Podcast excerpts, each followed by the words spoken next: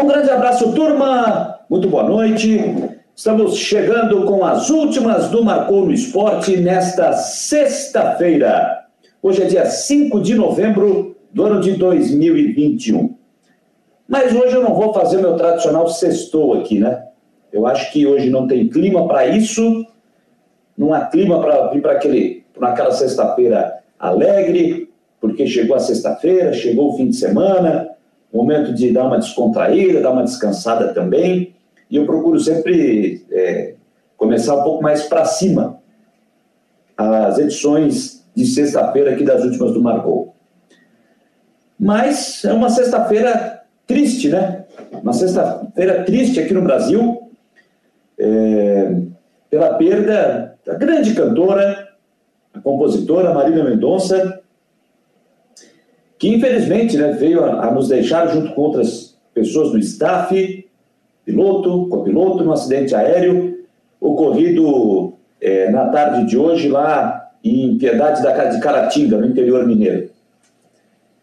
Uma tarde de muita angústia também, porque informações iniciais davam conta de que, vindo da própria assessoria da cantora, de que falava do acidente, mas que todos estavam bem, mas depois veio a confirmação de que não tinha nada bem, né?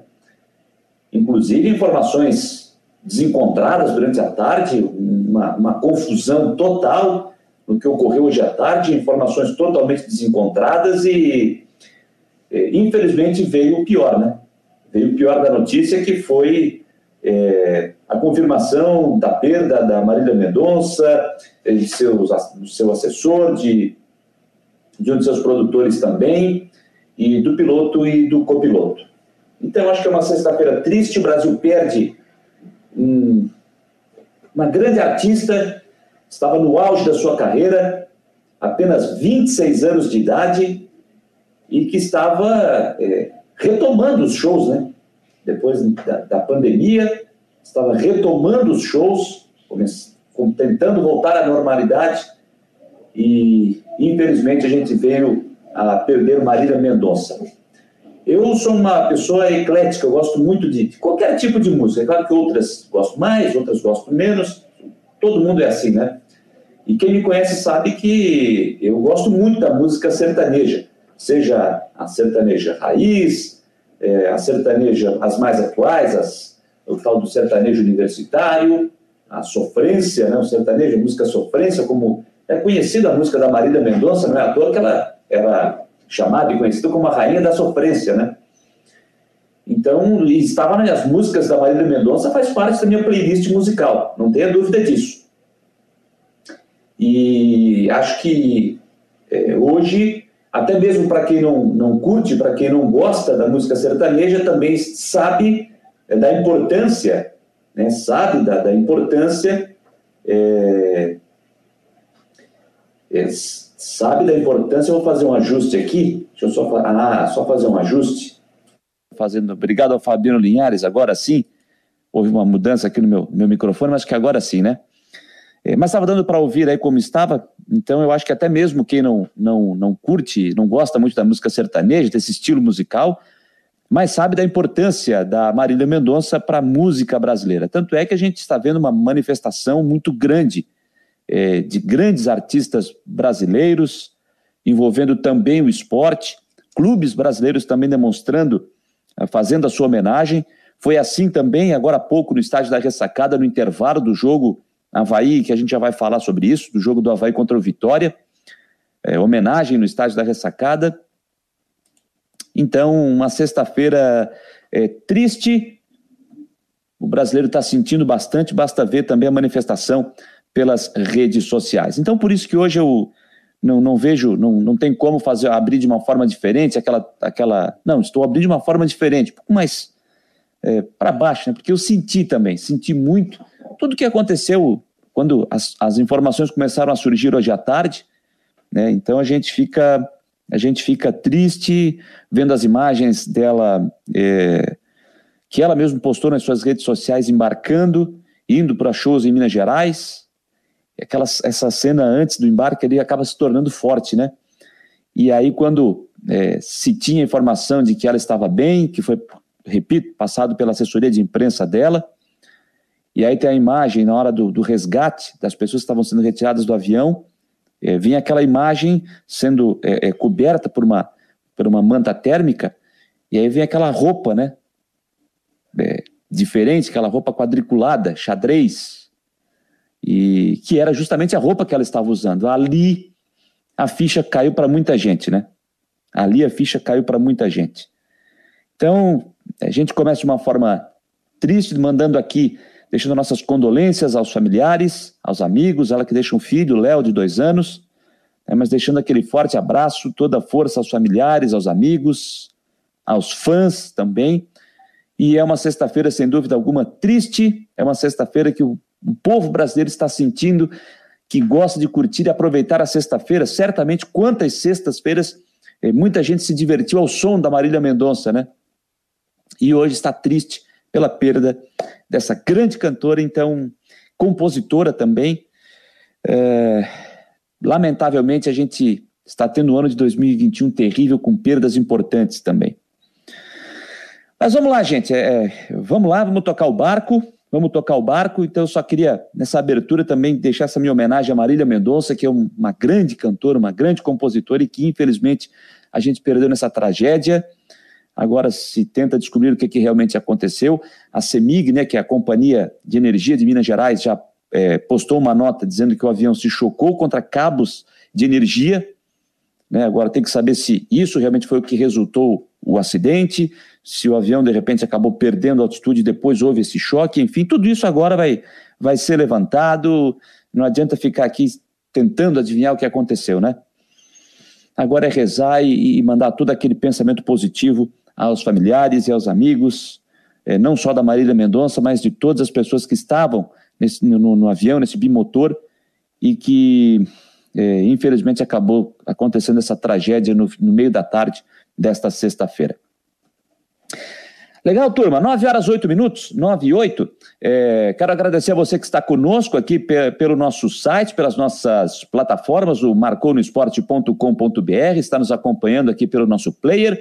Para você que está nos acompanhando também, é, para você que nos acompanha pelo YouTube, o nosso canal, onde você se inscreve, comenta, compartilha, deixa o seu like e também assina as, a, aciona ali as notificações para você ser avisado quando a gente estiver no ar aqui com as últimas do Marcou, sempre de segunda a sexta-feira, das nove às dez da noite, e também com o Marcou Debate, da um, a uma da tarde, em parceria com a Rádio Guarujá, também da uma às duas da tarde. E claro, quando a gente eh, posta aqui os nossos conteúdos, as notícias do Havaí, as informações do Figueirense, a previsão do tempo com o Ronaldo Coutinho do Prado. Então, sempre é importante você ativar as notificações para você ser avisado quando o nosso conteúdo estiver postado. Para você também que está conosco é, pelo Facebook, também pelo Instagram, também nos acompanha pelo Twitter e pelo app do Marcou no Esporte no sistema Android. Se você ainda não baixou, vai na sua loja virtual, ali na Play Store, digita lá Marcou no Esporte, você vai encontrar o nosso app, você vai baixar de forma gratuita e terá na palma da sua mão o Marcou no Esporte. Aí você vai nos levar para qualquer parte, estará sempre muito, muito, muito bem informado. Beleza, turma? 9 horas 10 minutos, 9 e 10, eu estou dando uma atualizada aqui, porque já já Vamos ter aqui também a coletiva do técnico Claudinei Oliveira. Olha, terminou há pouco no estádio da Ressacada e o Havaí empatou com o Vitória da Bahia pelo placar de 1 a 1. É o Havaí que fez o seu gol a 45 minutos do primeiro tempo com o colombiano Copete, né? Ele fez o, o, o gol do Havaí, mas acabou sofrendo o gol do empate no final do jogo. Aos 45 do segundo tempo, o Havaí acabou sofrendo o gol do empate por parte do time do Vitória da Bahia. Um a um placar final, claro que o torcedor saiu insatisfeito, reclamação por parte do Havaí, e acho que o Havaí vai reclamar com razão, pelo menos eu vi o lance duas, três vezes aqui, no lance do que originou o gol do Vitória, é, para mim o Havaí reclama com razão, porque para mim houve uma carga para cima do Yuri, e deveria ser marcada a falta e a arbitragem não deu, não marcou a falta para o Havaí, e não houve nem a revisão no VAR. O Sandro Meira que estava na central do apito, na transmissão do Sport TV, entende que o, houve a falta no lance e que a arbitragem de vídeo deveria é, chamar o árbitro para ele rever, para revisar o lance. Mas, segundo ele disse na transmissão, o Igor Júnior Benevenuto tem minhas ressalvas quanto a ele, eu falei isso essa semana.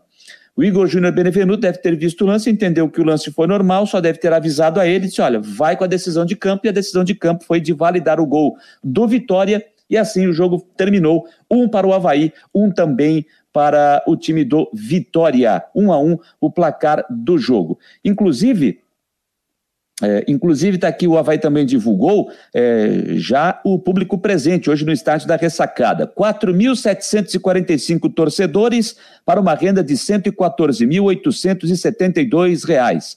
4.745 torcedores, lembrando que o estádio está com 40% da sua capacidade apenas liberada, claro, atendendo aí as, as liberações, os protocolos das autoridades sanitárias aqui em nosso estado. É, então, por isso, é, se respeitando, né, se respeita essa, essa, essa capacidade é, de público no estádio aqui, nos estádios aqui em Santa Catarina. Então, vamos aproveitar e dar uma atualizada, gente. Um para, é, um para o Havaí, um para o Vitória. Deixa eu só ver aqui. É, um ao placar do jogo. E hoje ainda tivemos o CSA jogando em casa e vencendo o Remo pelo placar de 2 a 0. E o CSA, que é justamente o próximo adversário do Havaí na, na, na sequência. Segunda-feira, 8 horas da noite, também no Estádio da Ressacada. Um para o Havaí, um para o Vitória, rodada de número 34, dois para o, para o CSA, zero para o Remo. Daqui a pouquinho, Nove e meia da noite, estaremos lá em Londrina, no Estádio do Café, o Londrina recebendo a equipe do Cruzeiro o jogo que fecha as partidas da Série B nesta sexta-feira. Daqui a pouco eu dou mais uma atualizada, mas nesse momento a Série B tem o Curitiba em primeiro com 61, o Botafogo em segundo com 59, em terceiro o Havaí com 57 e o CSA agora é o quarto colocado com 54 pontos. Mas o Goiás, que agora era o quarto colocado, vem para quinto, mas o Goiás ainda vai jogar na rodada. O Goiás tem 54 pontos, o CRB eh, também tem 54 pontos, mas também ainda joga na rodada. Então, se o, por exemplo, se Goiás e CRB não vencerem, perderem seus jogos, se eles perderem as suas partidas, teremos um confronto mais do que direto, né? Um confronto mais do que direto na próxima segunda-feira na ressacada, já que o Havaí é o terceiro colocado com 57 pontos e o CSA aparece na quarta posição com 54 pontos. Então, daqui a pouco eu dou uma atualizada aqui na Série B, com os outros jogos, atualizando. Eu estou só é, conferindo aqui, é, aguardando o momento para que a gente possa, daqui a pouco, também trazer a coletiva do técnico Claudinei Oliveira. Sobre o jogo, gente, o que eu posso dizer é o seguinte, tá? O que eu posso dizer é o seguinte: o Havaí não fez um bom jogo. O Havaí não fez um bom jogo, mas também, se não levou grandes sustos também do Vitória. Também não levou grandes sustos do Vitória, mas o Havaí encontrou dificuldade de novo no primeiro tempo, mais uma vez o Havaí encontrando dificuldades, mostrando que o Havaí sente muito a falta do Bruno Silva, pelo menos no meu ponto de vista, o Havaí sente muito a falta dele, mas muito mesmo, faz muita falta o Bruno Silva. O Bruno Silva que foi julgado hoje, é, lá no STJD no Rio de Janeiro, pela expulsão no jogo contra a Ponte Preta, ele pegou dois jogos de suspensão, uma partida já cumprida. Como ele está cumprindo suspensão no jogo de hoje, por conta da expulsão da partida contra o Brasil de Pelotas, então não conta a partida de hoje. Então ele terá que cumprir no jogo contra o Brasil. O Departamento Jurídico do Havaí está tentando o efeito suspensivo para poder contar com ele na segunda-feira. Mas, outra vez, ficou claro que é, o Havaí sente muito a, a ausência é, do, do, do Bruno Silva. O Havaí que ainda perdeu ao longo do jogo o Diego Renan, com uma, sentindo uma lesão no joelho. Aí depois as alterações que o Claudinei fez acabou não funcionando. As, as mudanças não entraram. Marcos Serrato não entrou bem no jogo mais uma vez, deixando de, de dar aquele combate, aquela sustentação no meio de campo. O Lourenço, que também não estava fazendo um grande jogo, mas o Lourenço Uh, acho que não deveria ter saído, mas na transmissão deu para ver o Claudinei, o, o, Claudinei perguntando como é que estava a condição física do, do Lourenço, se ele estava bem para continuar, enfim. E o Havaí acabou recuando um pouco também, acabou chamando também o Vitória para cima. E aí o Havaí acabou pagando caro no final do jogo, acabou tomando o gol do empate da equipe baiana e agora fica é, nessa, nessa condição de tentar a sua recuperação, tentar a vitória contra o CSA no jogo da próxima segunda-feira, às 8 horas da noite, no estádio é, da Ressacada. É... Então tá bom, eu tô só olhando aqui, gente, tô só olhando, deixa eu, antes, deixa eu, deixa eu chegar aqui, vem quem, eu até peço desculpas aqui que eu não, não dei o, o boa noite à turma que chegou aqui para conversar conosco. Hoje, o like 01 foi do Rogério Silva Guimarães, boa noite amigo, boa noite Rogério, Luciano Melo também chegando por aqui, dando boa noite a ele, ele está dizendo aqui: roubaram o Havaí, mas jogou mal o segundo tempo, mas não olharam o VAR. Luciano, eu estava falando sobre isso aqui. O Havaí não fez um bom jogo, isso a gente tem que colocar, né? O Havaí não fez um bom jogo, é, mas é aquilo que, que quando o árbitro não vai, não vai ver o vídeo, né, não é que ele não foi olhar o VAR, é que é ele está recebendo a orientação do árbitro que está na salinha, que está na sala de vídeo, está lá no ar-condicionado. Ali, certamente, o Igor Júnior Benevenuto entendeu que o lance é, era normal e valeu a decisão de campo. Então, por isso, ele deve ter dito: ó, vale a decisão de campo. E aí ele não foi ver. É todo o lance é revisado. Mas eu estou contigo, tá, Luciano? Eu acho que houve falta para cima do Yuri Acho que houve a falta para cima dele e o lance deveria ser revisado. E acho até que se ele fosse revisar, ele mudaria, tá? Ele daria a falta. Pelo menos é o meu, no meu ponto de vista aqui. O Thiago Honorata. Boa noite, Jâniter. Bom programa. Deixa uma pergunta para você. O VAR está ajudando ou está atrapalhando a Série B esse ano? O problema não é o VAR, né? O problema não é o VAR. O problema é quem conduz o VAR. O problema é quem conduz o VAR, quem está comandando o VAR. Esse é um problema. É, já disse aqui, para mim o protocolo está errado meu ponto de vista, o protocolo está errado, os árbitros estão indo para o jogo. Só aqui, ó. Muito confortáveis, gente. O pessoal está, está indo muito, muito confortável para o VAR. Porque hum, vai para o VAR, o que, que acontece? Ele vai para o VAR, vai para o jogo, ele sabe que se errar no campo tem o pessoal para salvar. Então eu acho isso muito. Está muito fácil, está muito tranquilo para o árbitro. Esse é o meu, meu ponto de vista com relação ao que acontece é, é, é, no VAR, tá? É o que acontece no VAR. Então, esse é o meu ponto de vista com relação a isso. Então, está sendo feito de uma forma equivocada, pelo menos é isso que eu penso em relação ao VAR. Então, tá. Quem está conduzindo o VAR é que está tendo esse problema. Então não é o não é a tecnologia, quem conduz essa tecnologia que está tendo esse problema. Então não sei se você pensa dessa forma aqui, viu, Tiago? Gabriel 21 também está chegando por aqui, o Rafael Manfro. Boa noite, porque ainda acredita-se que o Valdívia pode dar alguma coisa para o Havaí. Só ver, é, só ver, ele desistiu da jogada. Xinguei na hora antes do gol. Eu confesso que eu não reparei, tá, Rafael Manfred? Confesso que eu não, não, não posso falar porque eu não reparei, não reparei mesmo.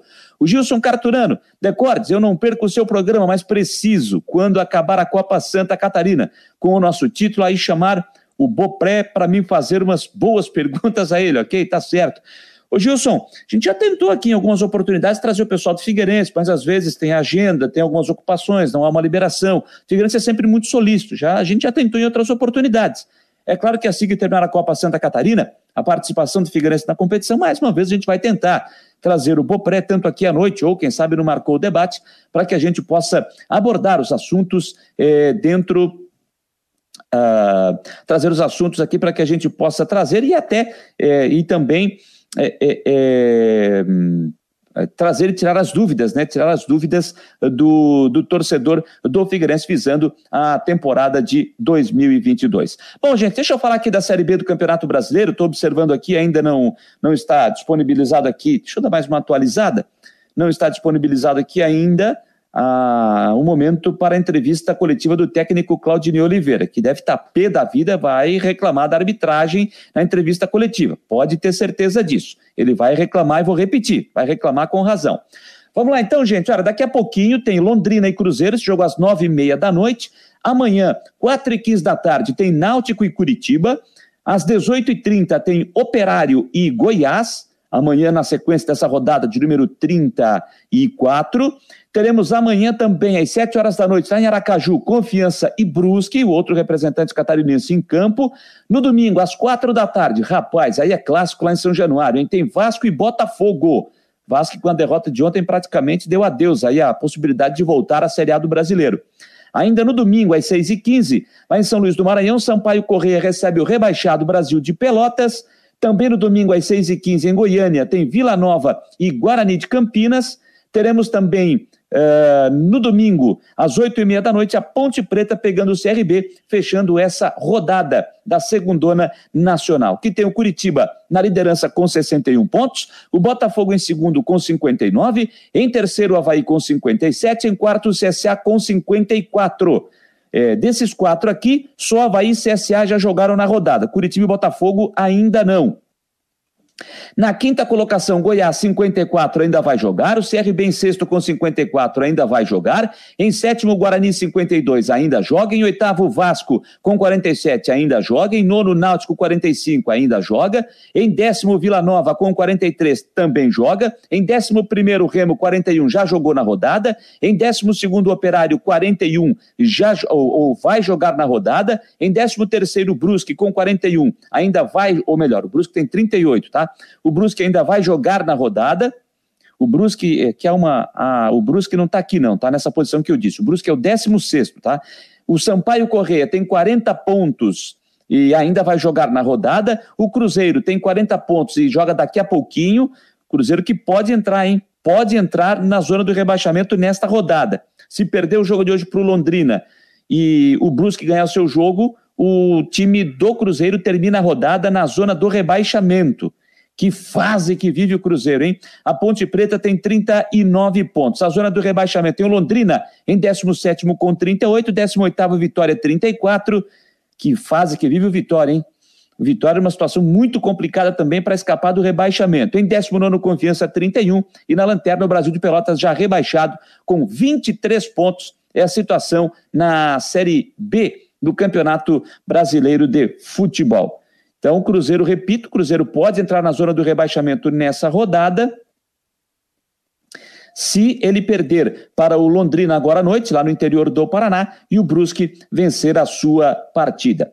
Gente, o Havaí também disponibilizou aqui na, nas suas redes sociais, deixa eu só pegar aqui, o Havaí já disponibilizou o serviço do jogo para a partida contra o CSA. Deixa eu dar uma olhada aqui ele já disponibilizou o serviço do jogo para a partida contra o CSA na próxima segunda-feira. Estou só esperando abrir aqui, eh, mas pelo que eu estou vendo, a promoção eh, está mantida. A promoção está mantida. Já já vou informar aqui para você uh, assim que abrir, né? Assim que abrir o site aqui para mim, para que eu possa trazer essa, essa, esse serviço do jogo. Está abrindo aqui, ó. Está abrindo aqui, vamos lá. É, o Havaí para o jogo de segunda-feira mantém a promoção do sócio, leva mais um. É, vamos ver aqui se tem alguma alteração, deixa eu ver, vamos. Nunca esquecendo de levar aquele documento do convidado, que você tem que fazer o download, você precisa imprimir, levar assinado para entregar na portaria quando você entrar ao estádio. Menor de 12 anos ainda não pode ter o acesso.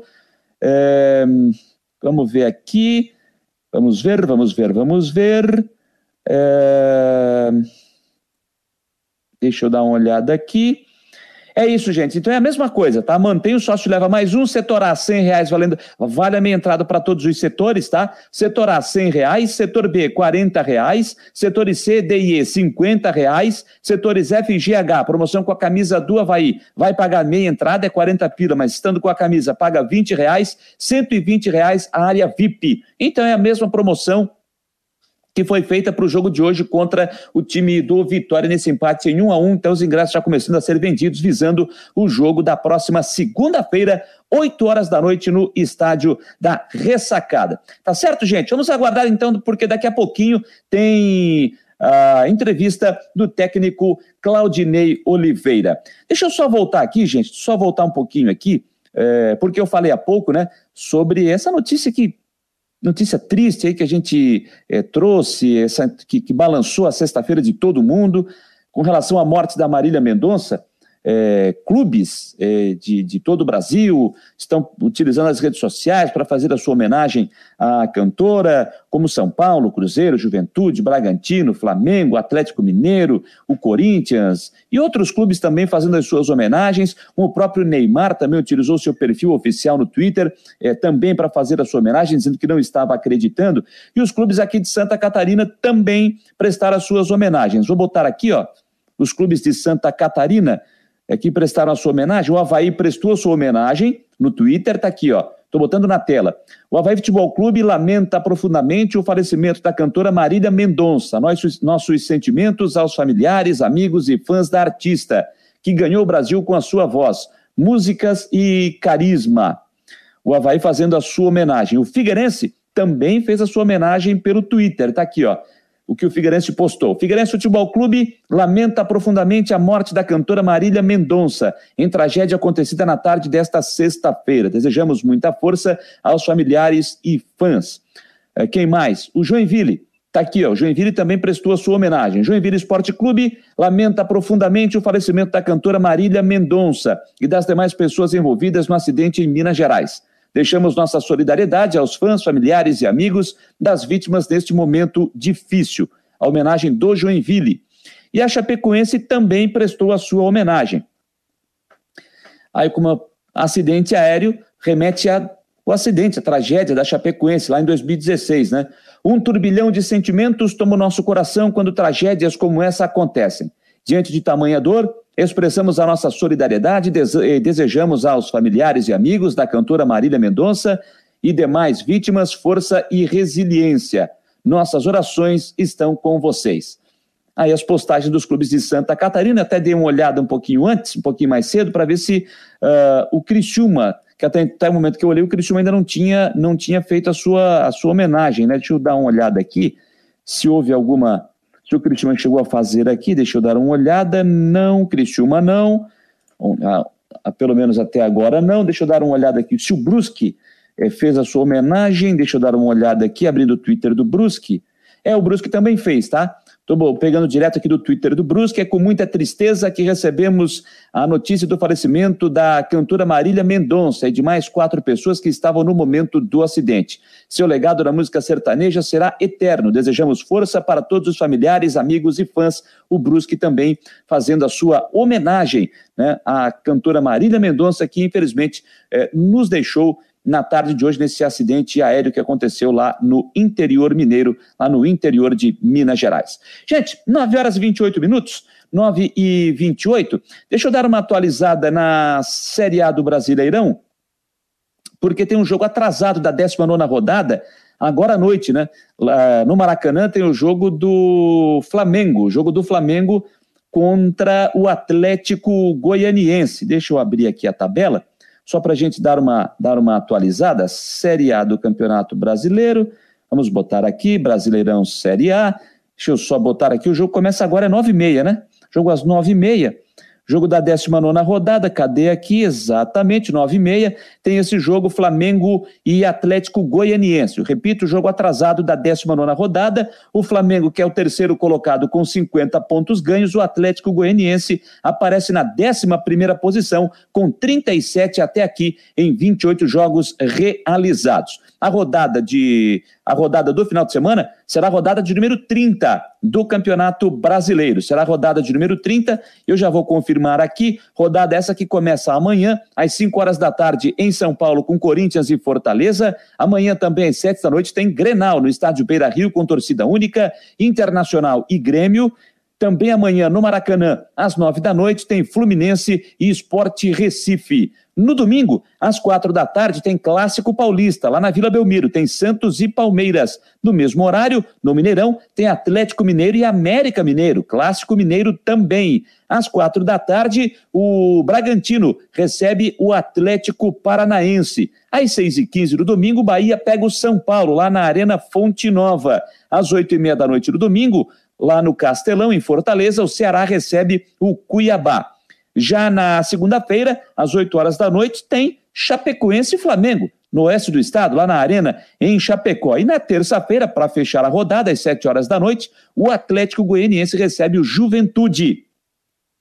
São os jogos desta trigésima rodada da Série A do Brasileiro, que tem o Atlético Mineiro em primeiro com 62, em segundo Palmeiras 52, terceiro Flamengo 50, quarto Bragantino 49, em quinto Fortaleza 48, em sexto Corinthians 44, em sétimo Internacional 41, em oitavo Fluminense com 39, em nono Cuiabá 39, em décimo América Mineiro 38, em décimo primeiro Atlético Goianiense 37, décimo segundo São Paulo 37, 13º Ceará 36, 14º Atlético Paranaense 35, 15º Santos 35, 16º Bahia 33. Na zona do rebaixamento, o Esporte em 17º com 30, em 18º Juventude com 30, em 19º Grêmio com 26 e na lanterna virtualmente rebaixado a Chapecoense com 14 pontos até aqui na Série A do Campeonato Brasileiro de Futebol, jogos da trigésima rodada, partidas que acontecem que é, neste final de semana. Tá certo? É, vamos lá, então, 9, 9 horas mais 31 minutos, 9 e 31. Vamos, deixa eu ver quem está falando aqui, quem está passando por aqui. O Márcio Oliveira também chega, tá? Também chega aqui dizendo que estamos juntos, tal. É, porque qualquer lance duvidoso contra o Havaí é revisado, trevisado, quadrevisado e a favor nada. Hoje, por exemplo, o lance em cima do, do Jadson e do gol de empate, nem olhar vão. É, isso é um questionamento que o Havaí vai fazer, né? Certamente, isso aí o Claudinei vai certamente abordar na, na, entrevista coletiva daqui a pouquinho no estádio da Ressacada. E nós vamos daqui a pouco, claro, trazer aqui a entrevista ao vivo do técnico Claudinei Oliveira. Agora, nós vamos dar aquela pausa para falar da previsão do tempo. Final de semana chegando, o pessoal quer saber como é que vai estar a previsão, como estará o tempo aí para esse fim de semana, se será aproveitável ou não. Enfim, e sempre em nome de Imobiliária Steinhaus, em Jurerê Internacional, no norte da ilha, está chegando ele, o homem do tempo, Ronaldo Coutinho. E o tempo, diga lá, meu jovem. Boa noite a todos que nos acompanham no Marcou no Esporte. No site aqui tem a a parte do Coutinho, os vídeos, patrocinado pela imobiliária, compra, venda, aluguel, qualquer coisa, principalmente no norte da ilha, Jurerê Internacional, está em house. E vamos ao nosso tempo. Hoje não tivemos praticamente é, quase nada em termos de chuva em Santa Catarina. Começou a formar agora, no final da tarde, alguma coisinha aqui próxima a Águas Mornas, Santa Mar, é, é, Rancho Queimado, alguma coisinha no interior da Grande Florianópolis. Na ilha foi mais um dia de tempo bom agora durante o final da manhã tarde. A mínima ficou em torno de 20, a máxima chegou aí na casa dos 26, 28 graus. No estado tivemos 5,5 em Bom Jardim, 35,7 em Itapiranga. Então, não dá para descartar agora à noite uma chance pequena de chuva. Na hora do jogo do Havaí, talvez alguma chance de chuva possa ter, ou no primeiro tempo, ou de repente do final do segundo tempo para frente. Mas a chance é pequena, mas não se descarta. No sábado, alguma chance de chuva, seja na madrugada, início da manhã, pequena no final do dia à noite, períodos de melhora, períodos de, de nublado. É um sábado aproveitável, mas não livre da chuva. De manhã em torno de 18, 21 graus e entre 24 e 27 à tarde. O vento sul vai entrando ao longo do dia. Domingo, nublado, pouco ou nenhum sol, pode ter chuva tanto de manhã quanto à tarde, com períodos de tempo seco. No feriado, madrugada, amanhecer ou final do dia, podendo ter períodos de sol. Vai esfriando à medida que a gente avança na semana que vem. Então, semana que vem teremos temperaturas mais baixas, principalmente de quarta-feira para frente, quando já pode começar a ter um período mais seco. Da Climaterra para o Marcou no Esporte, um bom fim de semana a todos, Ronaldo Coutinho. Obrigado, Ronaldo Coutinho do Prado. Não teve chuva, né? Na hora do jogo do Havaí, nem no primeiro, nem no segundo tempo. Não teve chuva, não chove agora, pelo menos aqui, aqui no bairro João Paulo, pelo menos não chove, né? Qual é a temperatura falando nisso? Deixa eu só dar uma olhada aqui na temperatura nesse momento: 23 graus. 23 graus é a temperatura aqui na capital catarinense. Estou cuidando aqui, gente. Eu vou atualizando, vou trazendo as informações e vou atualizando por enquanto nada ainda. A gente vai estar cuidando para ver, para trazer a entrevista coletiva do técnico Claudinei Oliveira. Mas enquanto isso não acontece, vamos falar do Figueirense, que tem um jogo importantíssimo pela Copa Santa Catarina no domingo, três horas da tarde, contra o Marcílio Dias aqui no estádio Orlando Scarpelli, valendo vaga para a decisão da Copa Santa Catarina. Será que o time está encaminhado? Será que o time está pronto? O Jean Romero está chegando para trazer as informações do Alvinegro do Estreito. Diga lá, Jean!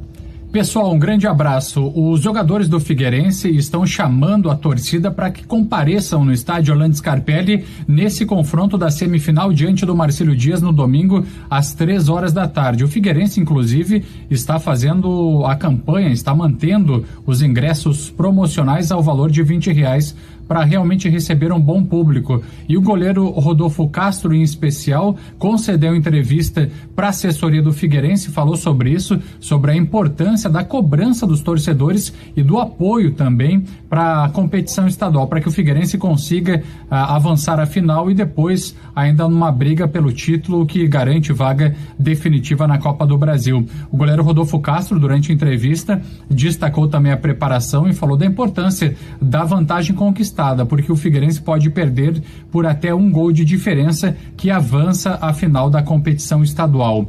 E o provável time do técnico Jorginho tem o goleiro Rodolfo Castro, na lateral direita Vinícius Kiss, na zaga o retorno de Heine, que cumpriu suspensão, e Guilherme Teixeira. Na lateral esquerda Foguinho, meio campo composto com Denner Pinheiro, Oberdan e Guilherme Garré. No ataque pela direita Mirandinha, pela esquerda, Andrew e o centroavante Bruno Paraíba, que é o artilheiro do Figueirense na atual temporada.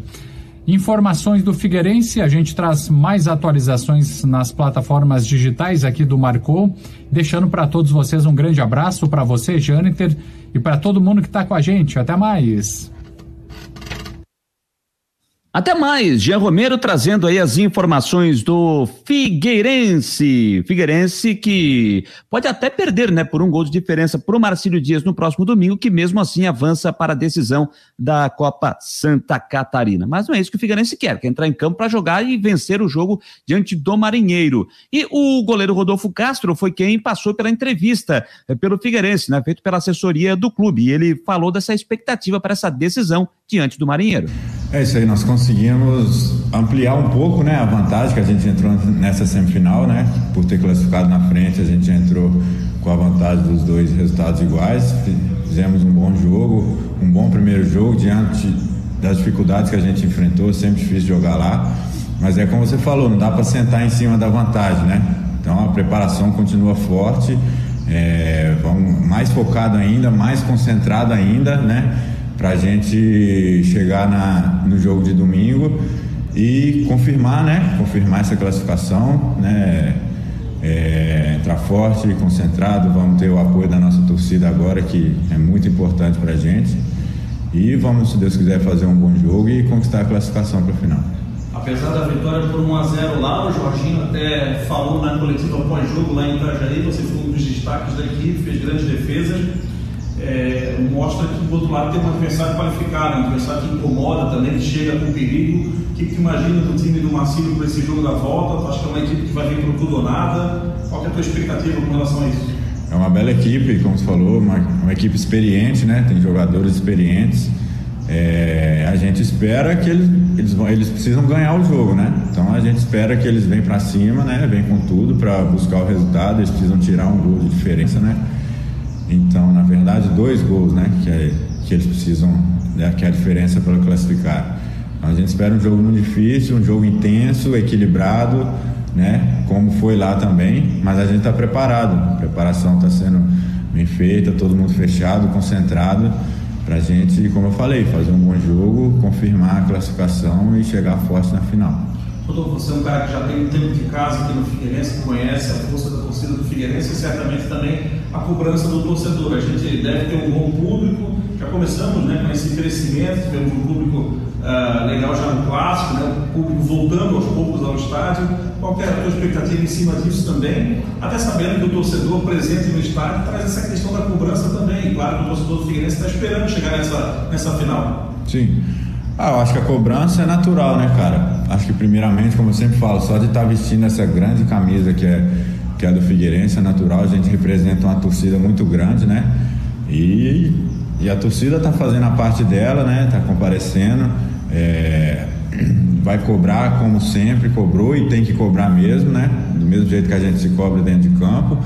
E a gente está feliz com, com esse retorno cada vez maior da torcida, que é importante para a gente ali, faz diferença com certeza, ainda mais uma torcida dessa como a do Figueirense, uma torcida tão grande tão apaixonada, né?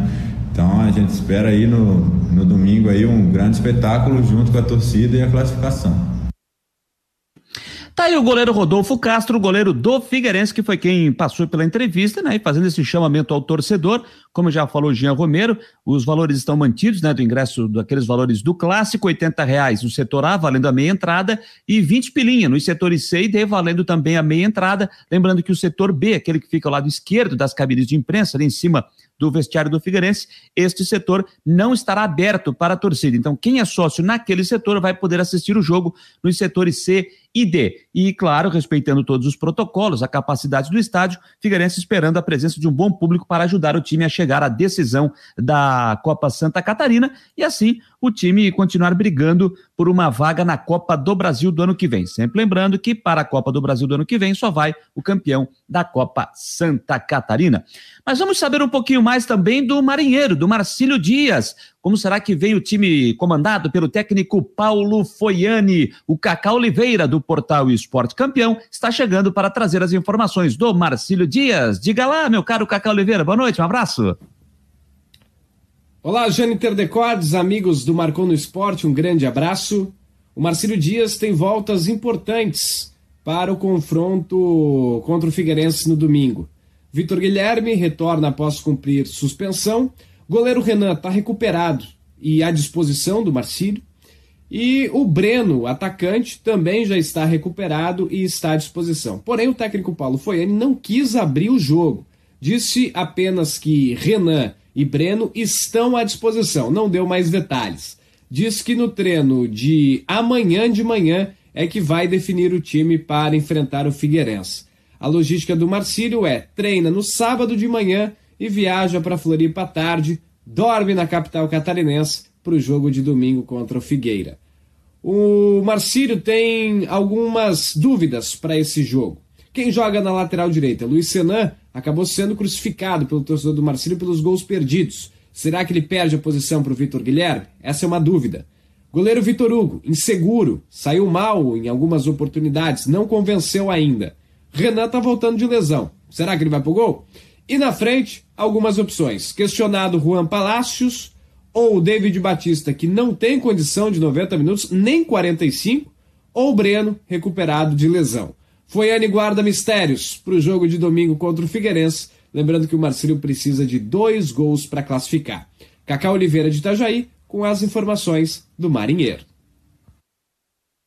Tá aí o Cacá Oliveira, muito obrigado, Cacá Oliveira, sempre é, disponível, sempre pronto para nos atender lá do portal Esporte Campeão de Itajaí, acompanhando, né? Ele acompanha o dia a dia do Marcílio Dias e trouxe as informações do Marinheiro, que, como ele mesmo disse, né, precisa de dois gols para poder avançar, para poder seguir adiante e chegar à decisão da Copa Santa Catarina.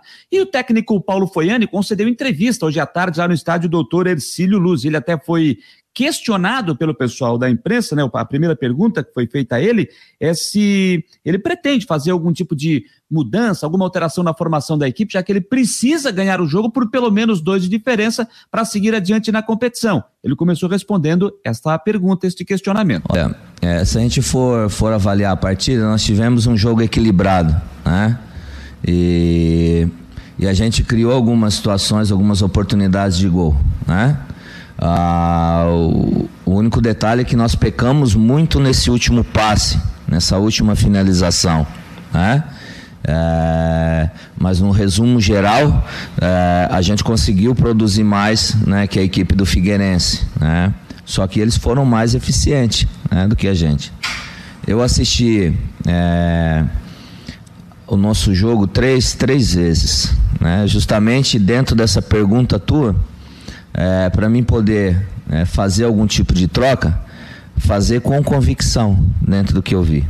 E há possibilidade, há possibilidade. Temos oportunidade hoje de trabalhar no nosso campo, né? E eu quero treinar essas possibilidades. Dentro desse treinamento é, é ter essa definição e definindo a equipe, eu tenho certeza que a gente vai com uma equipe forte para lá e, e com esse pensamento que nós temos um segundo tempo para tentar reverter essa situação. Sabemos a qualidade da equipe do Figueirense, é, mas é, os nossos objetivos traçados desde, desde o início da competição é poder brigar pelo título. Né? Então temos mais o segundo tempo aí para poder conquistar esse, é, essa fase para poder chegar na, na, na tão sonhada final. Foi, Anny, o Jorginho foi muito sincero na coletiva pós-jogo e palavras dele, né? Que se precisar ele vai jogar com o regulamento embaixo do braço. O Figueirense está fazendo promoção de ingressos, deve ter um bom público no Scarpelli. Queria que você falasse é, da tua expectativa, o que, que você está passando para os jogadores. Como é que você imagina que vai estar tá a atmosfera do jogo domingo? Porque o Figueirense também está jogando pela vaga da Copa do Brasil, mas para coroar o, o, ano do centenário, salvar a temporada também. Então, é, é um jogo com, com expectativas, né? Como é que você espera essa atmosfera para domingo? É, com certeza terá torcedor, né? E e o decorrer do jogo vai dizer aonde o, o, torcedor vai interferir positivamente ou, ou negativamente. Né? Se a gente consegue, logo no início, sair na frente, a história muda. Né? A pressão inverte e ou o lado contrário também. Né? Caso eles tenham a possibilidade de estar fazendo um bom jogo, a motivação externa isso aí ajuda muito. Né? Eu acho que o, o, o equilíbrio emocional é muito importante num jogo decisivo. Nós temos que ter isso. Né? Foi que nem um lance que teve aqui do Foguinho com o Clenson. É, houve o choque, o contato e a gente é, quis arrumar confusão. Né? Ontem nós tivemos a leitura do jogo, a leitura do vídeo, transmitir tudo o que, o que pode ser causado, qual pode ser o cenário. Né? Eles colocaram um árbitro FIFA, isso é importante. Né? O Abad é, é, é o Ramon Abad, né? É, é, um, é um, árbitro, um árbitro FIFA, então isso é um, é um ponto positivo. E dentro disso, a gente ter sabedoria. É um jogo para ter inteligência. Né? E dentro disso, a gente lutar para vencer, para reverter esse, esse, esse resultado que, que é desconfortável. Né? Eles são favoritos por estarem numa Série C, por estarem há um ano já praticamente trabalhando junto. É, mas dentro disso, é, nós temos a ambição de poder chegar nessa final e brigar para ser campeão. E para isso acontecer, nós temos que vencer eles lá dentro encarar a atmosfera, encarar a torcedor, encarar a equipe deles. Tá aí o técnico Paulo Foiani, o técnico do Marcílio Dias, que finaliza amanhã pela manhã suas atividades e à tarde viaja aqui para a capital catarinense. Gente, amanhã, amanhã não, desculpa, no domingo, teremos as partidas, portanto, de volta. Vamos conhecer os finalistas da Copa Santa Catarina. É, três horas da tarde, os dois jogos no estádio Orlando Scarpelli, Figueirense e Marcílio Dias, com a arbitragem de Ramon Abate Abel, ele que é da Liga Atlética da região mineira de Criciúma. Auxiliado pelo Alexandre de Medeiros Lodete, também da Alarme, e o José Roberto Larroide, da Liga de Tubarão. Esse é o trio para o jogo do estádio Orlando Scarpelli. No outro jogo da fase semifinal partida de volta, lá em Tubarão, Ercílio Luz e Juventus. Os dois times jogaram em Jaraguá do Sul, na quarta-feira empataram em 1 a 1 o empate favorece ao Ercílio Luz, que vai para a decisão. Quem vencer, segue adiante, vai para a final da competição. Então, quem apita o jogo vai ser o Edson da Silva, da Liga de Blumenau. Gente, deixa, deixa eu dar uma atualizada aqui, para que estou recebendo a informação, vamos ver se vai atualizar, vamos ver aqui. É, mas onde é que está, rapaz? Estão me dizendo que começou a coletiva do Claudinei, mas eu não estou tendo aqui a, a, a entrevista do Claudinei, viu? Deixa eu pegar aqui. Peraí que eu acho que eu vou ter que fazer uma nova alteração. Aqui já começou, vou ter que fazer uma nova alteração, vou ter que interromper o, o, o, o compartilhamento. Então eu já vou é, refazer aqui. A gente já vou refazer aqui. O Claudinei já está falando. E eu já vou fazer a troca aqui. Vamos ver onde é que está. Aqui. Vamos lá com o Claudinei Oliveira. Botar ele aqui agora. Vamos botar ao vivo. Claudinei está aí agora é, segunda sim. pergunta. Claudinei Oliveira. Leandro Lessa, Rádio CBN Diário. Olá, boa noite, Claudinei. Você chegou a falar depois de um jogo que você estava falando, mas tinha a cabeça quente por conta da arbitragem um dos jogos passados do Havaí. Acho que até a questão é tentar esfriar a cabeça depois de um jogo como esse, no lance no final, que houve muita reclamação por parte dos jogadores e da comissão técnica do Havaí também, né? Nessa, repete a pergunta que cortou aí, o Claudinei não ouviu. Tá. É, chegou a falar não, sobre. Não estou te ouvindo, Lessa. Após um.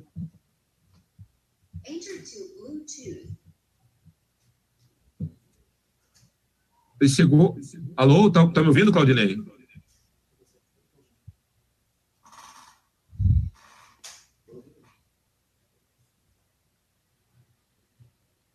Oi, o Claudinei está conseguindo agora, agora? Agora tá, tá. Acho que deu problema aqui no, no, na, na caixinha aqui. Beleza. É, a, a, minha pergunta foi um jogo que você saiu, é, que você veio para a entrevista coletiva e chegou, é, é disse que estava ainda com a cabeça quente por conta da arbitragem. Acho que hoje, infelizmente, a situação é parecida, né? Uma, uma, uma questão. O que, que, foi conversado ali no final e o que, que o árbitro falou para vocês? Porque você chegou a conversar com ele depois do fim do jogo. Lessa, a gente, eu tentei até Primeiro que já argumentei ali logo após o gol, falei com o Bandeira, falei com o Gunnar, que é aqui de Santa Catarina, né? E aí, Amaro, falou que estava sendo verificado tanto impedimento como possível falta. Fui falar com o Felipe depois do jogo. Mas ele se manteve na arrogância da decisão dele, né, cara? Eu acho que a pior coisa, assim, o cara tá pitando um jogo que envolve muitos interesses, pode mudar a vida dos clubes, tanto do Vitória quanto do Havaí. Independente de quem fosse a situação, acho que o mais prudente é que ele tivesse ido rever. Vai no monitor, o VAR, o VAR foi, foi, foi trazido, segundo disseram, para dar justiça ao espetáculo, né? Aí nós jogamos lá contra o Confiança, tivemos um pênalti ridículo marcado contra nós, que não, tem como dar um pênalti daquele. Aí o VAR chamou, a Edna foi lá olhar. E aí a, a gente reclamou para a CBF. Aí, ah, vocês têm razão. Aí na, na próxima rodada a Edna não apitou. Na subsequente ela já estava apitando, tá normal, é vida que segue. Né? Então vamos ver aí o Felipe Fernandes, né? o Ricardo Júnior, que é o assistente número um, o Igor Benevenuto, que estava lá no VAR, junto com o Clériston, Clay Barretos, né? que estavam envolvidos ali no lance. O que, que vai acontecer com esses caras? Porque o Havaí representa muito né? o resultado positivo. Eu acho que por mais a gente está reconhecendo que a gente não fez o nosso melhor jogo, poderíamos ter jogado melhor do que jogamos, mas isso não dá direito do, do, do cara não dar uma falta flagrante daquela, ridícula, né? Foi muito falta. É, a gente tem visto aí, inclusive, o, o, lance na Arena do Grêmio, que gerou aquela revolta, que foi dado um pênalti para Palmeiras. Foi um lance muito parecido, ombro nas costas, dentro da área, talvez até menos do que isso.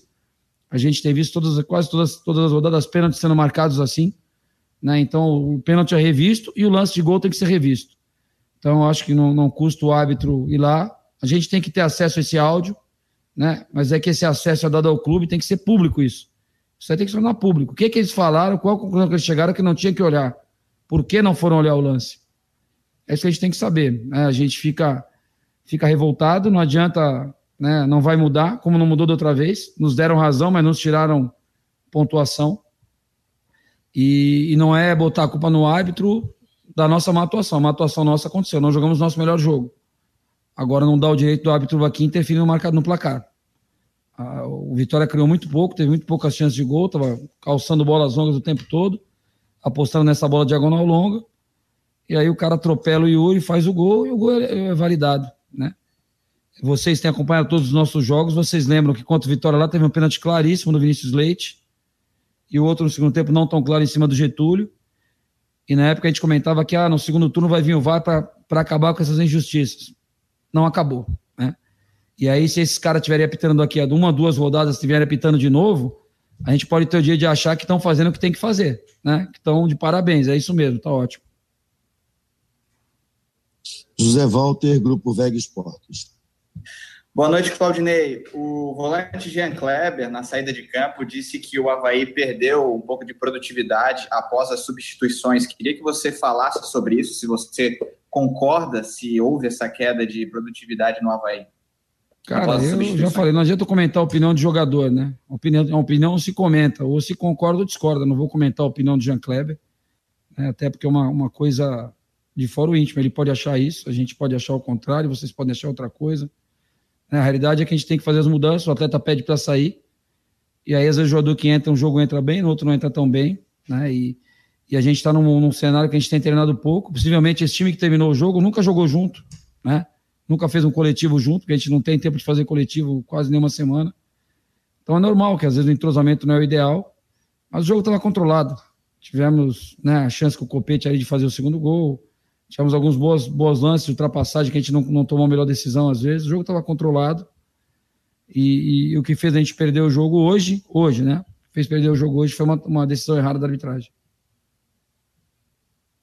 Carol Coraza, Band TV.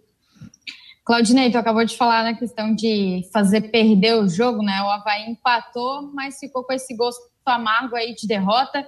ainda se mantém no G4 por ter uma vitória a mais, mesmo que os adversários diretos que ainda não entraram em campo vençam. É, a ansiedade pela, pelo acesso, a ansiedade por conquistar o quinto acesso, né, e o teu segundo à frente do Havaí, ela começa a tomar conta. Mas como controlar isso? Porque o próximo jogo já é na segunda-feira e é um adversário direto que é o CSA. Então precisa vencer, precisa voltar a vencer, mostrar para o torcedor que está indo apoiar, mas como controlar isso, né? Esfriar a cabeça e controlar isso até dentro do vestiário. Ah, isso é o grande segredo, né? Uma das minhas falas antes do jogo é isso, que a gente tinha que controlar a ansiedade, não pode nem estar tá muito ansioso, que te gere alguns erros que você não costuma ter, uma ansiedade acima da média, e não pode também estar muito tranquilo, que senão você, você não vai estar com a concentração ideal para jogar jogo decisivo. A gente está conversando com eles, está procurando ativá-los da melhor maneira possível, conversando com eles. E a gente tem um grupo experiente. Né? É lógico que hoje não, né, não, não deu muito certo. Merecíamos até ter vencido o jogo, porque sofremos um gol de uma maneira ilegal. E eu acho que assim, a primeira coisa que tem que fazer é pegar toda essa revolta nossa de hoje e, e gerar energia para vencer o CSA, né? E, e, de certa forma entender que as coisas não vai, nunca foram fáceis, né? Talvez eu tenha deixado um pouco mal acostumado em 2016, subi uma rodada antes, né? Bem tranquilinho, veio só assistir o último jogo para comemorar, tiveram três festas de, de acesso. Às vezes o pessoal está meio acostumado, mas o que a gente sempre ouve é que tudo no Havaí é difícil, é na luta, né? Então, o acesso pode vir daqui a dois rodadas, pode vir no último jogo, precisando ganhar do São Paulo em casa. A gente tem que subir, é isso que a gente tem que fazer. Agora, esperar facilidade num clube que tem histórico de sempre ter dificuldade, né? 2014 ficou todo mundo no campo aí rezando para subir. 2000, contra a Ponte Preta aqui ficou 0 a 0 até o último lance do jogo podia não ter subido. Então a gente não, não pode achar que as coisas vão ser fáceis, nem tudo é como a gente quer, né? Mas a gente tem que fazer acontecer no maneira que for possível. Christian de Los Santos, Guarujá. Claudinei Oliveira, o que você falando, se possível, claro, fizesse uma avaliação é, desse teu meio campo, dessa forma de jogar, você hoje recuou mais o Lourenço, e o Lourenço hoje foi muito bem, né? ele estava em todas as partes do campo e tal. É, você está se aproximando do modelo ideal que você acredita para o jogo, o Lourenço ali, muito semelhante com o Catarinense, naquela fase muito boa com a Vaitinha, é, o Bruno Silva, na época tinha o Giovanni e tal, você colocou o Jadson, o Jadson hoje é, é, apareceu muito bem para o jogo. Queria que você falasse dessa tua formatação de meio campo, se ela está se aproximando daquilo que tu vê como ideal. Cristian, na realidade, a gente está tomando uma decisão é, um pouco arriscada, né? A gente está mudando um pouco a maneira de jogar. A gente podia estar conservando ali os três por dentro ali, né? Um volante, dois médios, né? É, a gente está optando por ter o Jadson para ter estoque de qualidade, né? Essa esse refino técnico. Se você analisar, nós tivemos dois, três lances muito parecidos com o do gol do Copete, onde a gente não fez o passe preciso. Né? E a hora que o Vajadson teve essa bola para acionar o Copete, ele deu o passe na velocidade certa, no pé certo do Copete, né? achou um grande passe, que nem todos os jogadores acham. Né? Isso é a qualidade do Jadson. Isso tem o seu custo, né? É um custo-benefício disso, né? Tem a coisa positiva, tem os prós e os contras. Então a gente tem que entender que a gente às vezes não vai ter tanta pressão na bola como a gente tem com, com os três por dentro. Né? É, a gente tem que entender cada adversário de uma maneira, ver o, analisar o CSA, ver se cabe o CSA a gente jogar com dois volantes e um meia, ou se a gente tem que voltar no modelo com três por dentro, competindo mais e talvez colocar o Jadson para o lado. A gente tem que entender o adversário. Né? A gente está tá procurando incluir dentro de, botar no campo um jogador que pode definir o jogo para a gente num passe, num, numa numa jogada, né, não, não é tanto em jogada individual que nem a característica dele, mas numa bola bem metida, num, controlando bem o jogo como ele faz. Então, eu estou satisfeito com o Jadson produziu, é lógico que né, às vezes não vai aguentar jogar o jogo inteiro, é normal, a gente precisa de rejuvenescer em algum momento, rejuvenescer em termos de energia, né, não em termos de idade a equipe ali, colocar um jogador com mais energia ali e, e procurar vencer os jogos. É, a gente tem que analisar. Isso aí a gente tem daqui até o final do campeonato para tomar as melhores decisões jogo a jogo Cada jogo é uma decisão e vamos procurar ganhar as nossas decisões daqui para frente. Leandro Lessa, CBN Diário. Claudinei, mais uma vez, um gol com uma roubada de bola do Getúlio. Getúlio cada vez mais importante dentro desse sistema, fazendo esse tipo de trabalho de recuperação de bola. Eu queria que você falasse sobre é, essa questão e também se as linhas de trás elas poderiam é, marcar um pouco mais alto ou deixa como está, faz uma marcação, é, até porque o Vitória tentou buscar muito os lances é, mais longos, né? Tentar buscar um, um time é, pegar de saia curta, né? Como se diz. Então, Lessa, legal esse reconhecimento do Getúlio, cara. O Getúlio é um cara que, que se doa muito em prol do, da equipe, né? Tanto que ele não está conseguindo terminar os jogos, tanto que ele está correndo, roubando bola, pressionando o goleiro. Então, é, é, legal você ter citado isso, que nem sempre aparece, né? O trabalho sujo que a gente fala, né? Às vezes ele vai, trabalha para roubar a bola e não é ele que faz o gol. Talvez se ele fosse aquele centroavante que não vem participar da fase defensiva, ele estivesse ali mais perto para fazer o gol. Então, o Getúlio tem sido fantástico nesse sentido, nos dá essa pressão o tempo todo em cima do adversário, dificulta a série de bola do adversário. E com relação às linhas, cara, a gente procurou manter as linhas o mais alto possível. A gente começou o jogo, se você lembrar, os 10 primeiros minutos, a gente pressionou, o Vitória tirava a bola, o Betão ganhava, o Alemão ganhava, a gente, o Diego Hernan ganhava, a gente voltava a atacar. Só que a gente começou a errar uns passes que a gente não costuma errar, e aí começou a ter algumas transições, complicou um pouquinho o jogo. E no final do jogo também, a gente, em alguns momentos, quando a bola estava entrando no Raul Prata, ele já estava cruzando na intermediária, a gente estava tendo que baixar a linha porque eram cruzamentos. Mas no próprio lance do gol, é uma bola longa que a gente está com bloco médio, né? O Vitória faz uma bola longa e, e aí tem a falta no Yuri. Mas a gente não estava abrindo mão de, de, de, ficar já em bloco baixo e dar a bola à Vitória. Estava num bloco médio, lógico, organizado. Até porque vem o desgaste, o Copete também já estava desgastado, estava desde o início do jogo. Então a gente não dá para. O Copete vai pressionar, talvez se ele fosse pressionar a bola, a gente não conseguisse ter o retorno dele. Né? Então, e isso aconteceu no meio do primeiro tempo, a gente pressionou desorganizado. Né? Primeiro tempo, às vezes tinha uma bola longa, bola atrasada para o goleiro, aí saiu o Getúlio e o Jadson só para pressionar e o nosso time não tinha saído, então não estava compactado. Então a gente compactou melhor, acho, no segundo tempo e infelizmente é, não tivemos o resultado que seria mais justo, que era a vitória. Zé Walter, Grupo Vega. Claudinei, depois de um pouco mais de um mês, você teve o Renato novamente relacionado, né, após se recuperar de lesão. Queria te perguntar como, qual é a condição do Renato é, para você, se ele tem condições, por exemplo, de começar jogando, e por que da preferência pelo Felipe Saraiva hoje, ou pelo do que pelo Renato ou pelo, por outro jogador? Felipe Saraiva porque tem feito bons treinos, entrou bem no jogo lá com confiança, o pouco que ele jogou. É um cara que tem o drible. Né? A gente apostou que a gente ia ter a condição de, de ter essa bola no pé dele para transitar e ele não encontrar um dele que é muito bom definir o jogo pra gente. Né? Poderíamos ter colocado ali, mas poderia ter colocado o Wesley, vamos dizer. Nem o Renato, podia botar o Wesley, fazer três volantes, abrir o Valdívia. Né? Mas a gente optou por ter o, tentar matar o jogo com jogadores é, rápidos e que tem o drible ali na frente, né? O caso do Saraiva. Então o Renato não está 100% ainda, né? Ficou, ele teve uma, uma lesão que era previsão de três a quatro semanas, ele voltou em duas a treinar.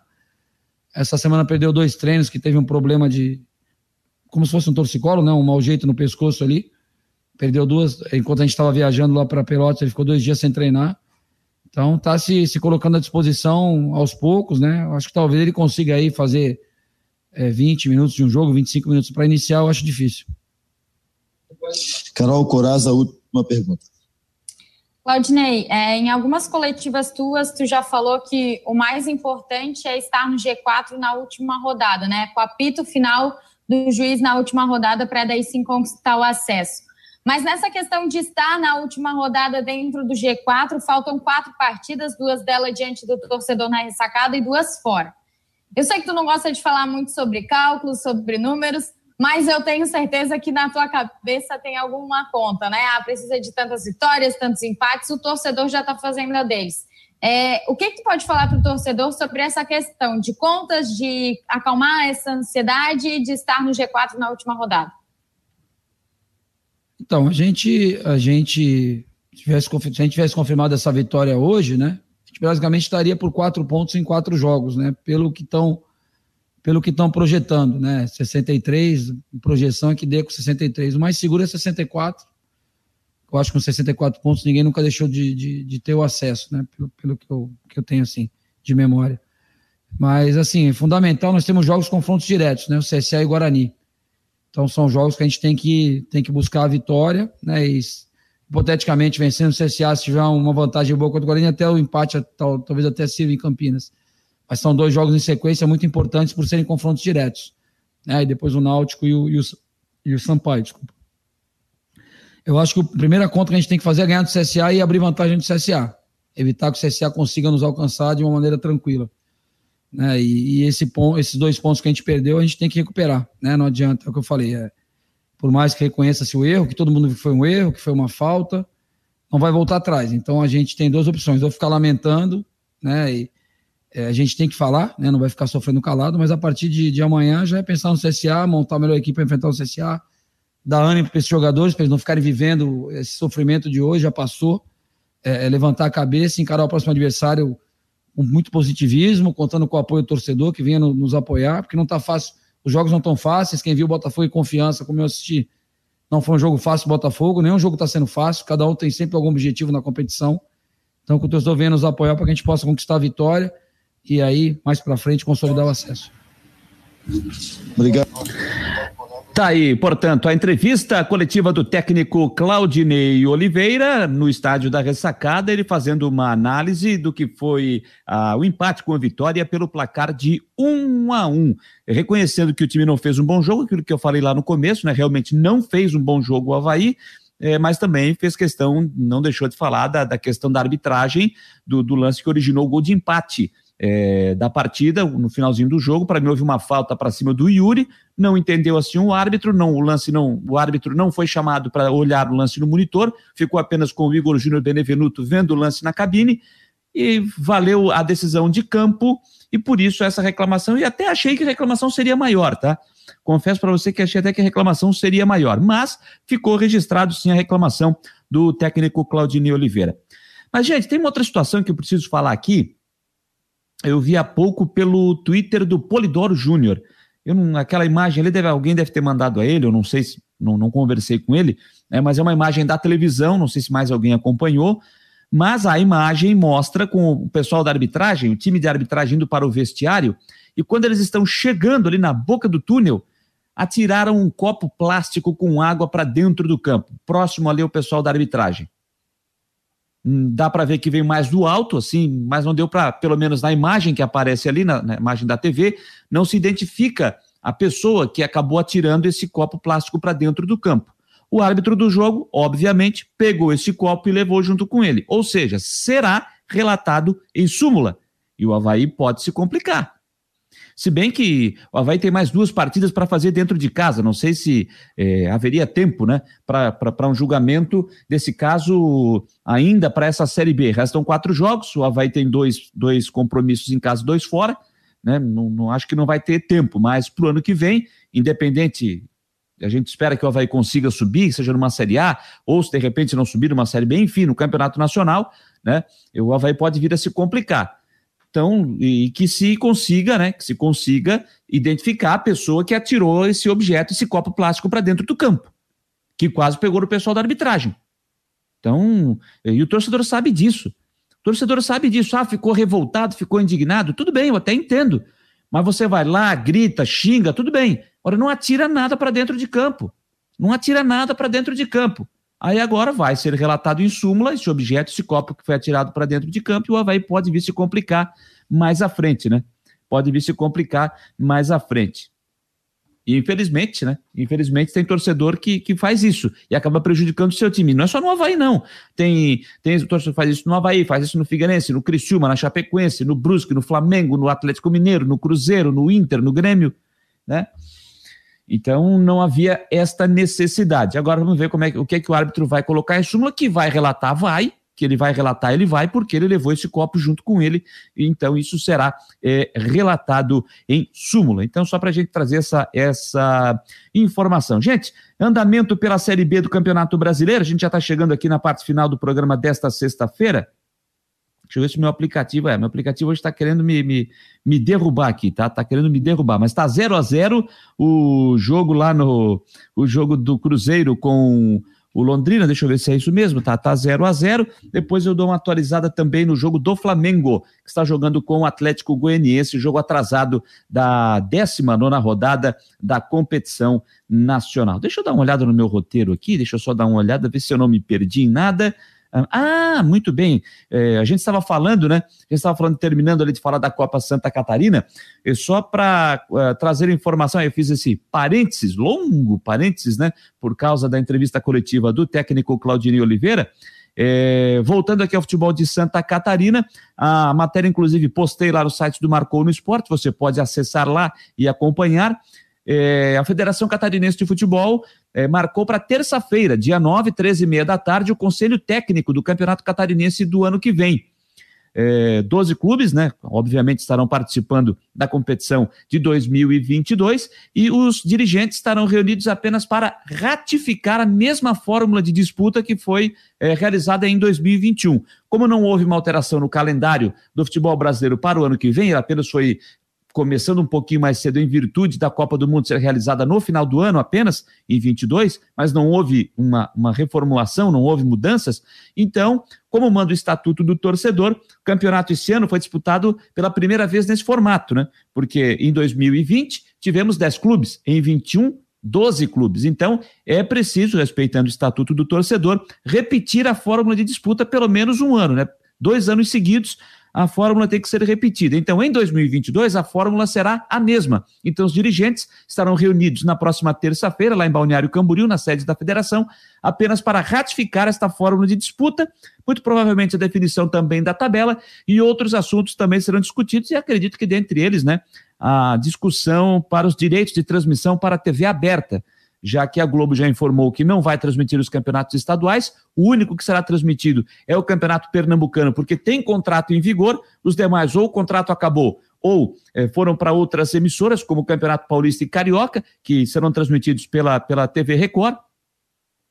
Então, acredito que eh, essa questão do, do assunto de transmissão de TV aberta também será discutido nessa reunião da próxima terça-feira. Então, só lembrando, né, só recuperando, Campeonato Catarinense com 12 times em 2022, turno único, turno único, os oito primeiros se classificam para a segunda fase, os dois últimos colocados caem para a Série B de 2023. Aí depois começa a etapa de mata-mata, né? Primeiro contra oitavo, segundo contra sétimo, terceiro contra sexto, quarto contra quinto. Os quatro primeiros colocados fazem um jogo de volta em casa e têm o direito de jogar por dois resultados iguais. Ah, o Campeonato Catarinense terá 17 datas a CBF disponibiliza 16 para os campeonatos estaduais. Então a federação vai achar uma data, como já fez isso nesse ano, achar uma data para encaixar a 17 e assim finalizar a competição. Campeonato Catarinense do ano que vem, que terá o Havaí, atual campeão, Chapecoense, vice, e os demais participantes: Figueirense, Brusque, Marcílio Dias, Ercílio Luz, Joinville, Juventus, Concórdia, Próspera, o Barra de Balneário Camboriú, campeão da Série B deste ano, e o Camboriú, vice-campeão da Série B desta temporada. Você observou aí, né? Não citei o Criciúma. Criciúma foi rebaixado junto com o Metropolitano. Esses dois times vão jogar a Série B do Catarinense na temporada do ano que vem. Tá certo, gente? Bom, falei do Criciúma. O Criciúma tem a sua decisão amanhã, né? A sua verdadeira decisão amanhã é o último jogo da temporada do Criciúma. E o jogo lá em Belém do Pará contra o Paysandu, valendo acesso para a Série B do ano que vem. O Criciúma precisa ganhar do Paysandu e torcer para o Ituano não uh, uh, o Ituano, uh, aliás, o Botafogo não vencer o Ituano lá no interior de São Paulo. Se isso acontecer, o Criciúma sobe para a Série B de 2022. Mas como é que o técnico Cláudio Tencati está sentindo a confiança do grupo? Ele falou depois do último treino que já aconteceu lá em Belém. Olha, é grande. Nós sabemos que existe uma equipe que nós vamos enfrentar e que quer atrapalhar a vida do Criciúma, que vai querer competir, que não vai querer perder, né? E essa história de que aquele time que já está fora, a gente já sabe, o Criciúma mesmo viveu uma situação dessa, inclusive contra o Paraná Clube naquele jogo, se o Paraná entrava em campo, se não entrava em campo, se o Paraná ia pro jogo ou não ia, e acabou até surpreendendo o Criciúma. Então, eu já sei que a gente tem na minha história, por exemplo, como treinador, vários exemplos dessa forma, como jogadores tem outros exemplos também. Então a gente tem que estar assim, altamente focado, altamente motivado, altamente concentrado, que é um jogo de final. E nós estamos fazendo uma final com o Paysandu. E essa é a pura verdade. Então, nossa mentalização para o jogo é essa, final, final. Então a motivação é muito grande, com a disputa de título. O Heraldo Janguia da Rádio Marconi pergunta: com a obrigação de vencer, o time será mais ofensivo? Olha, com a obrigação de vencer, a gente tem que ter estratégias bem definidas. Né? Então, é, é um jogo de ansiedade, porque você, óbvio, precisa vencer, mas não quer dizer que você tem que ir de qualquer jeito. Então, a gente precisa ter controles. Por isso que a gente treinou. Nós treinamos três variações lá nessa né, semana, visando essa estrutura Uma com a estrutura que vinha sendo mantida, que iniciamos inclusive diante do Ituano em casa, né? Ah, aí a partir daí a gente fez a saída do Léo e automaticamente incluímos o Dudu Figueiredo.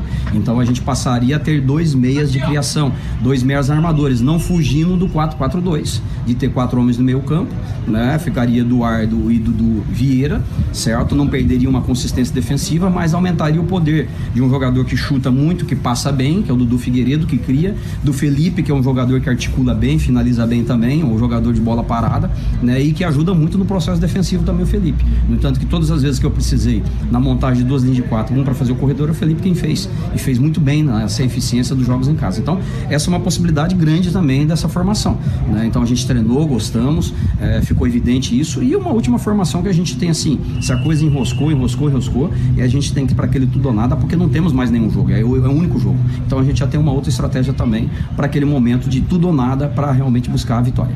Sobre a estrutura da equipe, o Márcio Cardoso da Rádio Dourados aqui que no treino de quarta-feira no estádio, você iniciou com o Léo Costa na primeira função de volante, depois o tirou, colocou o Dudu Figueiredo em seu lugar, recuando para a função o Eduardo. Quem inicia o jogo, Léo Costa ou Dudu Figueiredo? Ó, na verdade, a gente treinou as duas, as duas estruturas, já está definido na nossa cabeça. É óbvio que a gente não tem como abrir, porque você perde já um elemento surpresa, então né, todo mundo está antenado do que a gente fala, né? Os veículos de imprensa divulgam muito bem, é óbvio. Então a gente, assim, treinamos as duas situações. Nós sabemos o que funcionou muito bem, a outra já vinha funcionando muito bem também. O que muda, o que muda é o que a gente, é, como o Eduardo e o Dudu é, Vieira já fez isso no jogo passado, paralelo os dois, quando a gente ficou com a menos, então também atuaram muito bem, dando uma consistência defensiva, uma boa distribuição. Então isso nos dá uma confiança também de incluir o Dudu Figueiredo, porque aumentaria o poder de fogo ofensivo, mais qualidade de passe, mais qualidade de aproximação, de chute, de bola parada. Então, se a gente precisa ganhar o jogo, então esse é um fator que já nos motiva a pensar forte nessa estrutura, mas não abdicando também do que a gente treinou com o Léo. E não abdicando de uma terceira opção que a gente fez também no final do treino ali. Quanto que a crise interna do Paysandu e a falta de público vai influenciar na postura do Criciúma dentro da partida?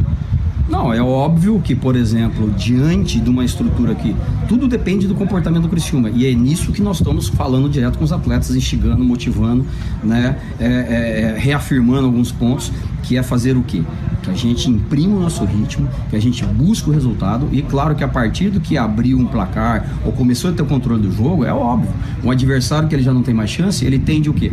A ceder um pouco mais, ficar um pouco mais fraquejado durante o jogo, não vai ter aquela mesma resistência, né? Então, mas no início, qual que é a proposta do próprio Paysandu? Ele vai se defender, ele vai se defender, vai atrapalhar a vida do Criciúma, vai tentar irritar o Criciúma, vai tentar fazer o Criciúma se estabilizar. Então, nós que temos que ter esse controle, mas não há dúvida que temos que ser incisivo na busca do resultado.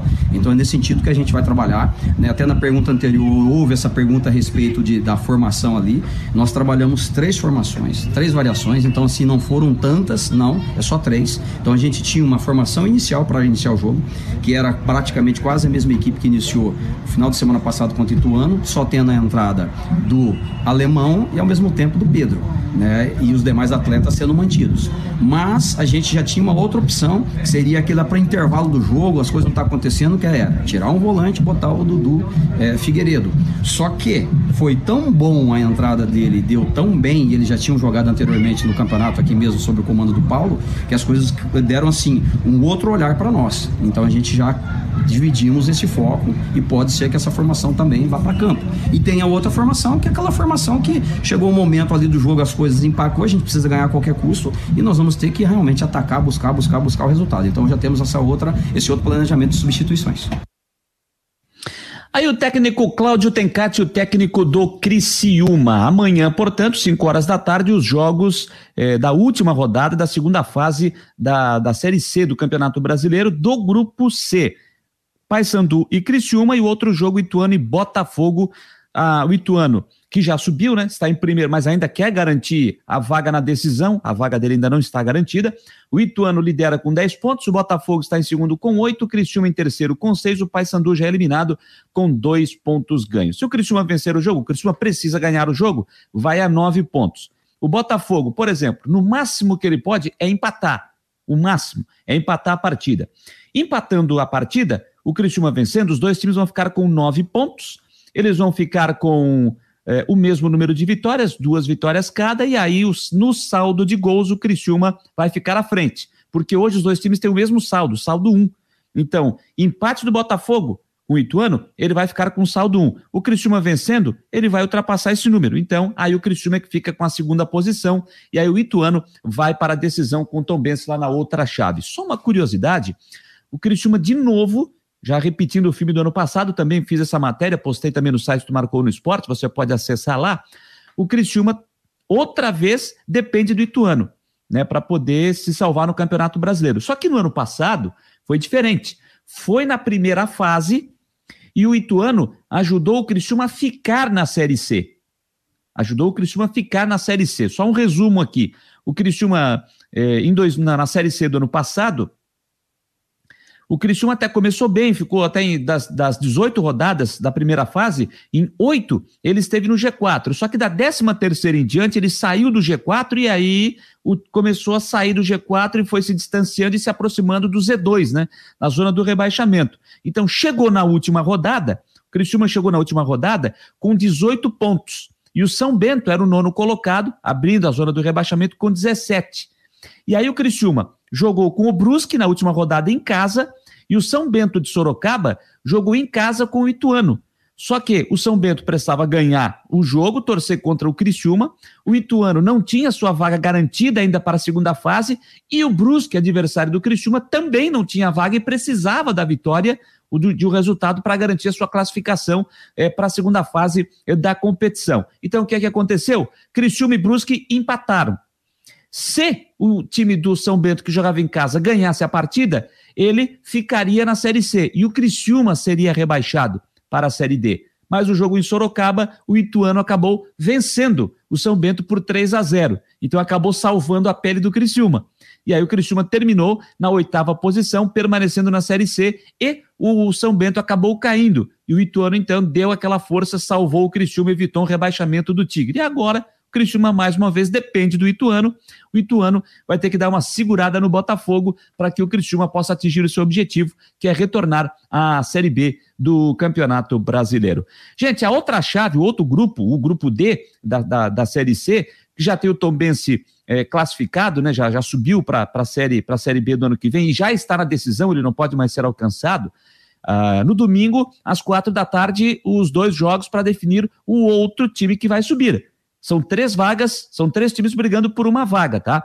Tem Novo Horizontino e Manaus, lá em Novo Horizonte, e o Tom Benz joga em casa contra o Ipiranga. O Tom Benz tem 10, o Novo Horizontino tem 6, o Manaus está, está em terceiro com 6 e o Ipiranga está em quarto com 5. Novo Horizontino, Manaus e Ipiranga, os três times brigando pela segunda vaga. Vai ser um pega pra capar também no próximo domingo. E aí vamos conhecer os, o outro time, né? Que vai estar nesta chave, o grupo D, subindo para a Série B do ano que vem. E o Tom Bense vai conhecer amanhã o seu adversário na decisão da terceira divisão do futebol brasileiro. Gente, tem gol do Flamengo, tá? Tem gol do Flamengo na Série A lá no Maracanã, 1 a 0 gol marcado pelo Micha, pelo Michael fazendo o gol, tá? Foi ele que fez o gol? Deixa eu ver aqui. Deixa eu só ver se foi ele mesmo que fez o gol do, do, do Flamengo, foi ele mesmo. Michael, intervalo de jogo, um para o Flamengo, zero para o Atlético Goianiense. É, rodar, jogo atrasado da 19 rodada.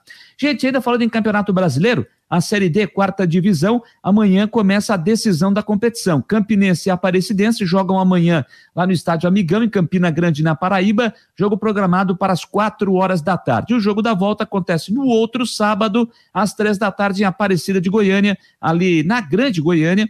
Uh, Aparecida de Goiás, desculpe, é, jogando ali é, na, grande, na Grande Goiânia, fazendo o jogo da volta, e aí vamos conhecer o campeão da Série D do Campeonato Brasileiro. Esses dois já estão garantidos, né, na Série C do ano que vem, juntamente com as equipes do ABC de Natal e também o Atlético Cearense, foram os times que garantiram vaga para, para a terceira divisão do ano que vem no Campeonato Brasileiro de Futebol. Gente, 10 horas e 24 minutos, 10 e 24. Como disse lá no começo, né? Hoje eu, a gente acabou ficando para baixo. Eu estou lendo algumas coisas aqui pelas redes sociais também, pelo Twitter, vendo aqui é, a manifestação das, das, das, pessoas. Muita gente ainda é triste, para baixo, chateado com a morte da cantora Marília Mendonça, né? Numa tragédia aérea que ocorreu hoje à tarde. Ela estava indo fazer é, alguns shows no interior de Minas Gerais, e tinham hoje programado, né, para agora à noite, inclusive, para começar agora às 11 horas da noite, né?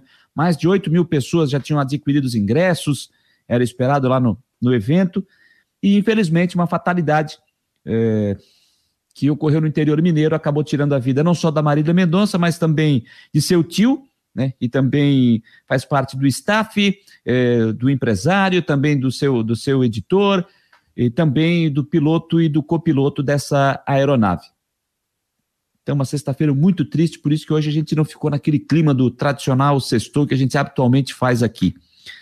É, citei aqui né, que alguns clubes é, fizeram as suas homenagens, o Flamengo fez a sua homenagem também no Maracanã, porque ela era declarada torcedora do Flamengo, né? Então, lá no telão do Maracanã foi feito um minuto de silêncio, homenagem a Marília Mendonça, é, lá no Maracanã, hoje, antes da bola rolar, feita esta homenagem. Até estou com a matéria aberta aqui no site UOL, é, para citar né, alguns, alguns clubes que, que fizeram a sua homenagem antes, né, o Neymar, né, no seu Twitter, como eu já havia dito lá no começo, ele disse que escreveu o seguinte: né, me recuso a acreditar, me recuso, disse o Neymar.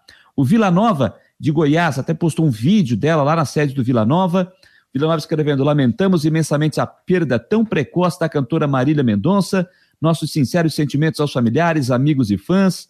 O Santos também fez a sua postagem, o Corinthians também, do Flamengo eu já havia citado, o Fluminense, o Botafogo do Rio de Janeiro, a Sociedade Esportiva Palmeiras, o Guarani de Campinas, o Juventude, o Cruzeiro, é, o Vasco da Gama, são alguns clubes, né, que, claro que outros também fizeram, é, é eu, do, do Brasil, e quem sabe não esteja nessa matéria, eu pelo menos não vi aqui, né, e aqui em Santa Catarina, Havaí, Figueirense, Joinville, Chapecoense, Brusque, também prestando a sua homenagem a Marília Mendonça, que com apenas 26 anos, infelizmente, eh, nos deixou. Como eu disse lá no começo também, gosto da música sertaneja, gosto do sertanejo raiz, gosto do sertanejo universitário, gosto do sertanejo sofrência, ela era conhecida como a rainha da sofrência, fazia parte do meu playlist musical. Ontem, ontem, ontem à noite, inclusive, é, depois do, do, do, programa aqui, depois fiquei batendo um papo com o Gonzaga, e aí depois, eu, às vezes eu ouço, ouço umas músicas antes de dormir.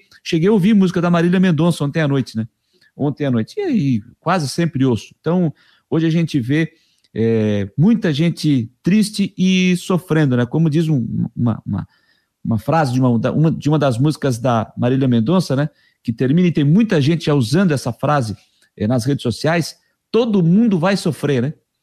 Então tem muita gente sofrendo, pode ter certeza que todo mundo vai sofrer aqui no Brasil, porque perdemos uma gigante, uma compositora, estava no auge da sua carreira e vai fazer muita falta. Vai fazer muita falta. Então, por isso que hoje a gente fez mais calmo, mais tranquilo, e o nosso sextou hoje de uma forma mais serena. Vai em homenagem também a Marília Mendonça, fica as nossas condolências aqui da equipe, também do Marcou no Esporte, a todos os familiares, aos amigos, os fãs e também das outras pessoas, dos integrantes do staff, do piloto e do copiloto, também as nossas condolências. Muita força nesse momento difícil, nesse momento muito difícil. Legal, turma. Outro recadinho para deixar aqui para vocês, antes da gente finalizar.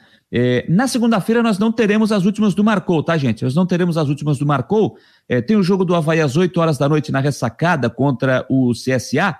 É, e nós vamos estar em combinação com a Rádio Guarujá para a transmissão do jogo. Então, as últimas do Marcou, a gente vai estar retornando na terça-feira. Na terça-feira a gente volta às nove da noite. Na segunda não tem programa por conta do jogo do Havaí contra o CSA. Vamos estar, repito, em combinação com a Rádio Guarujá. Então a gente se encontra aqui na segunda-feira no Marcou Debate apenas, tá? A uma hora da tarde, em parceria com a Rádio Guarujá. E à noite a parceria com a Guarujá para a transmissão do jogo Havaí CSA pela Série B do Campeonato Brasileiro de Futebol.